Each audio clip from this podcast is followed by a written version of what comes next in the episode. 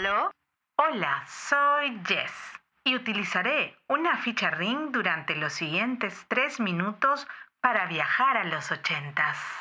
¿Te acuerdas de ese maravilloso tiempo que nos tocó vivir? Hoy recordaremos las fichas ring, utilizadas para activar los ex teléfonos públicos monederos en las cabinas abiertas, confeccionadas en fibra de vidrio de color anaranjada y sostenidas por un poste metálico pintado de color azul eléctrico, colocados normalmente en lugares estratégicos como en las esquinas de cada barrio. Estas fichas o tokens eran de metal, de color gris, redondas. Por un lado tenían dos ranuras y la inscripción RING y el año de la emisión. Por el otro lado estaba el logo de la compañía telefónica. Las insertabas en la parte superior del teléfono. Te daba tono.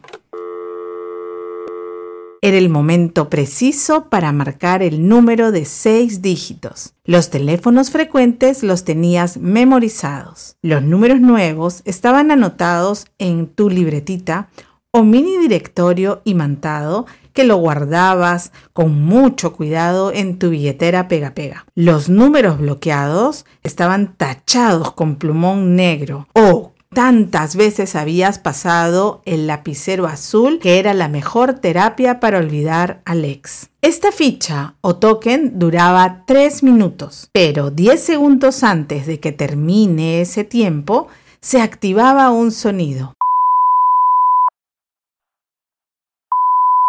Para indicar su fin o el momento preciso para depositar otra ficha ring. Era adrenalina pura. A veces la siguiente ficha ring no la encontrabas o era falsa o se te caía y tenías que volver a hacer la eterna fila para volver a tener tu turno y llamar a la persona deseada.